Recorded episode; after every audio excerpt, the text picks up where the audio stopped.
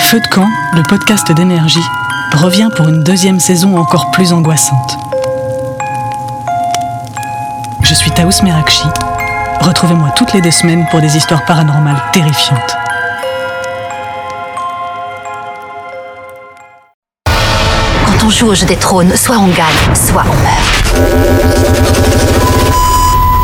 Énergie, série news.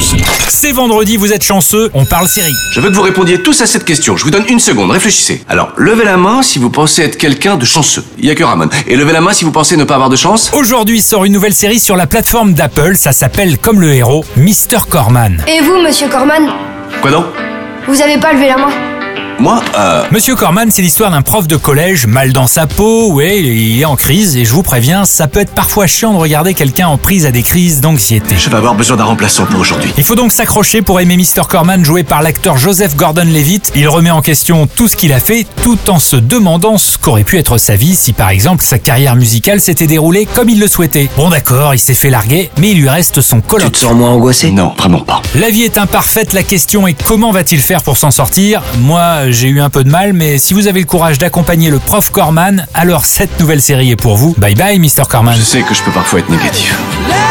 Je veux pas être comme ça. Énergie, série news.